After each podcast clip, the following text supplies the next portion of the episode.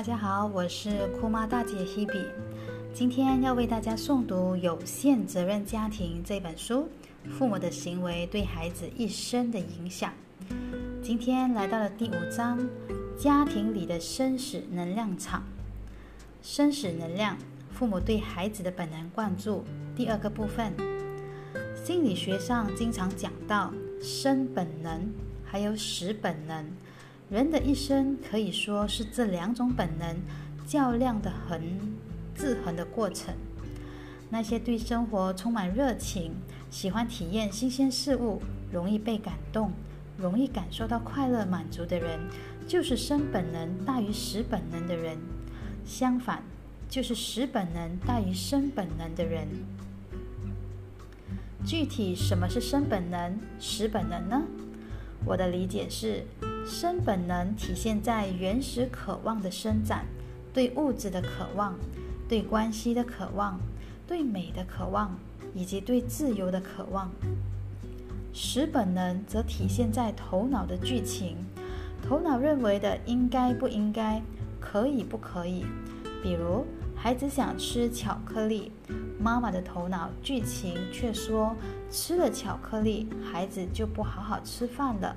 所以不能让放任他，这个剧情就是食本能。妈妈通过控制孩子的零食，把食本能加注到孩子的身上。我的一个来访者分享了他孩子的故事。这个孩子肠胃不好，经常生病，所以妈妈在食物上一直严格控制。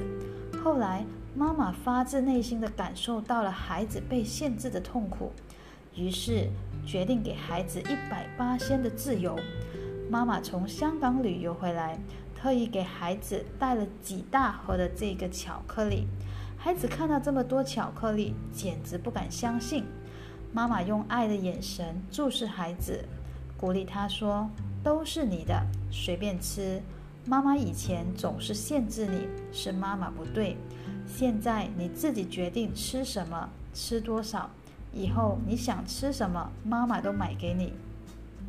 想要多少就买多少。孩子听了这些话，眼睛一下子亮了起来。本来特别沉默寡言的一个孩子，突然变得逢人就打招呼，快乐的像只小麻雀，还主动说要邀请自己的小伙伴们一起分享巧克力。这在以前可是从没看过的事情。更神奇的是。自从完全放开零食的限制，孩子就很少生病了，吃什么都香喷喷的，身体越来越好。这就是生本能与死本能的转变。孩子想要吃巧克力，这里面有两层的渴求：一层是对巧克力这个物质本身的渴求，一层是对关系的渴求，希望能够妈妈听见、回应和满足。当妈妈带着爱，真心愿意满足孩子，给孩子买了几大盒的巧克力时，就是生本能的灌注。在生本能的灌注下，孩子自然开心快乐，喜欢分享，喜欢跟人连接，身体变强壮。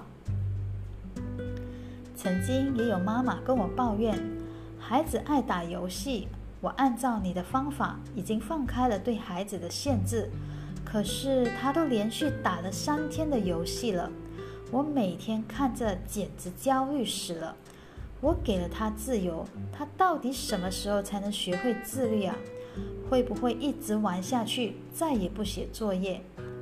这样的妈妈表面上放开了限制，其实内心依然是紧抓不放的，并不是真的愿意全然的满足孩子，真正给孩子自由。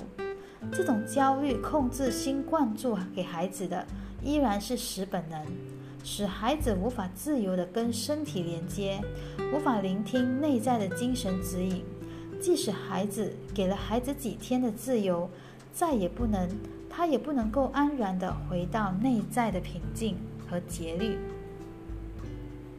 生本能最初来自父母对孩子的看见，我愿意回应你，满足你。而死本能来自当我们向外伸展自己时，那些阻断我们能量、批判我们的欲求，不回应我们的情感行为。好了，今天就和大家分享到这里，感谢大家的聆听与陪伴，我们下一集再聚。